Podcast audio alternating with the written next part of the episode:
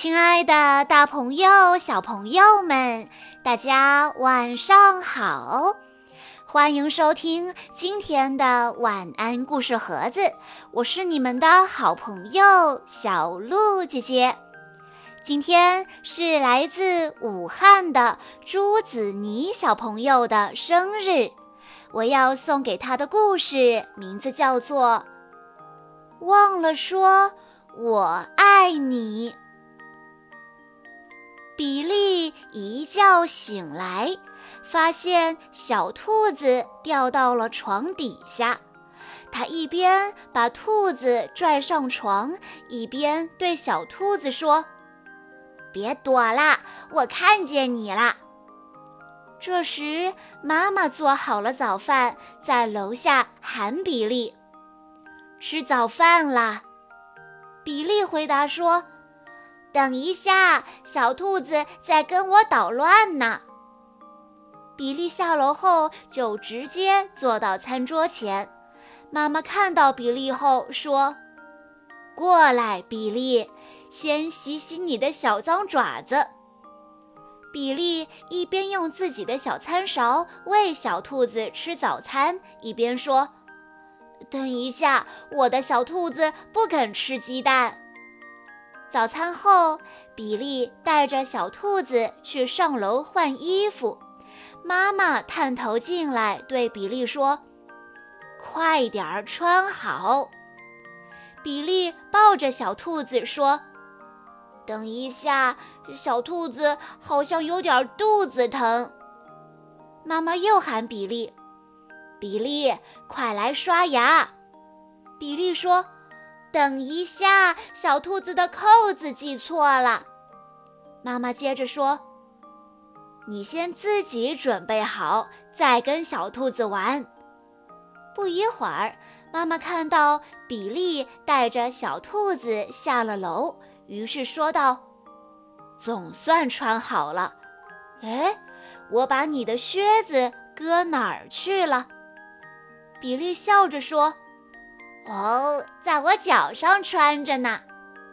妈妈也笑了起来，说：“哦，对，来穿上外套，我们得赶紧走，要不然就迟到了。”但比利却一边转身冲上楼，一边喊：“等一下，小兔子还没跟别的伙伴们说再见呢。”在去幼儿园的路上，天空下起了雨。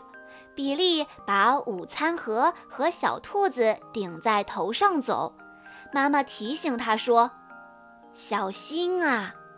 比利说道：“我很小心啊，就是小兔子不肯好好坐着。”突然，午餐盒掉在地上摔开了，妈妈一边整理餐盒，一边生气地说：“比利，这下真的要迟到了。”把小兔子给我，赶紧走！但他们已经太迟了。妈妈顾不上被风吹翻的雨伞，拉着比利的手向幼儿园跑去。布朗老师站在门口，对跑来的比利母子说：“啊，你们可算来了，我们正担心呢。”妈妈上气不接下气地说。我得赶紧走了，上班已经迟到了。再见了，比利。然后妈妈就匆匆忙忙地走了。布朗老师看到比利脱下外套，有点难过，于是就问比利：“怎么了，比利？怎么不高兴啊？”比利回答说：“妈妈没有说我爱你，她每次都会说我爱你的。”布朗老师安慰他说：“妈妈走的有点急，你的小兔子呢？和它玩一会儿吧，这样就不会难过了。”可是他们翻遍了比利的口袋，还有午餐盒，就是找不到小兔子。布朗老师说：“我想你一定是把小兔子落在家里了。”比利哭了起来。他一边回想来的路上发生的事情，一边对布朗老师说：“没有，我带着他的午餐盒掉在地上了。我们跑啊跑啊跑啊跑啊，现在小兔子不见了，我要妈妈。正说着的时候，门开了，是妈妈回来了。妈妈一边把小兔子递给比利，一边说：“哦，宝贝，实在对不起，我忘了把小兔子给你，还有，我忘了说我爱你。”比利爬到妈妈的怀里，妈妈轻轻地给他擦干眼泪。他抱着妈妈说：“我也爱你，妈妈。”之后，他们紧紧地、紧紧地拥抱在一起。当妈妈匆匆赶去上班之后，比利的情绪一落千丈，他感觉被妈妈冷落了。而且失去了最大的安慰——小兔子。大家一定能感受到小兔子的价值。小兔子是妈妈的化身，是抚慰孩子离别焦虑的替代物。所以，当妈妈返回来送回小兔子，还有温情的拥抱和我爱你的宣言时，比利所获得的并不是简单的抚慰。而是重新找回了失落的自我。生活中的孩子有时也会像故事中的比利一样，他有自己做事的节奏。无论大人怎么催，他总要先做好自己正在关注的事情。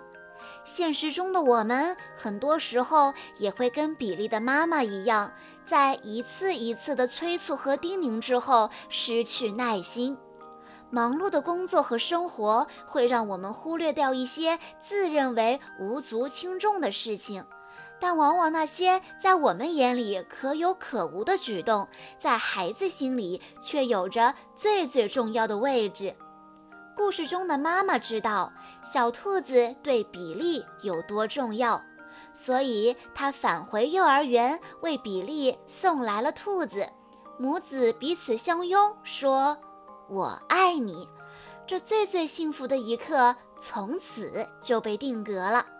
也许偶尔放慢生活的脚步，多给孩子一些陪伴的时光，感受最亲密的拥抱，才是孩子最最想要的爱吧。小朋友们，在听完了故事之后，你能告诉小鹿姐姐，你的爸爸妈妈送你上学的时候？会跟你说什么呢？欢迎你在下方的评论区留言告诉小鹿姐姐。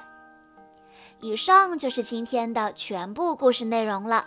在故事的最后，朱子妮小朋友的爸爸妈妈想对他说：“亲爱的朱子妮铃铛宝贝，今天是你的五岁生日。”最爱你的爸爸妈妈，希望你今后每一天都能像小猪佩奇一样开心快乐，身体棒棒的；像巴克队长一样充满智慧，像恐龙战士星野一样勇敢向前。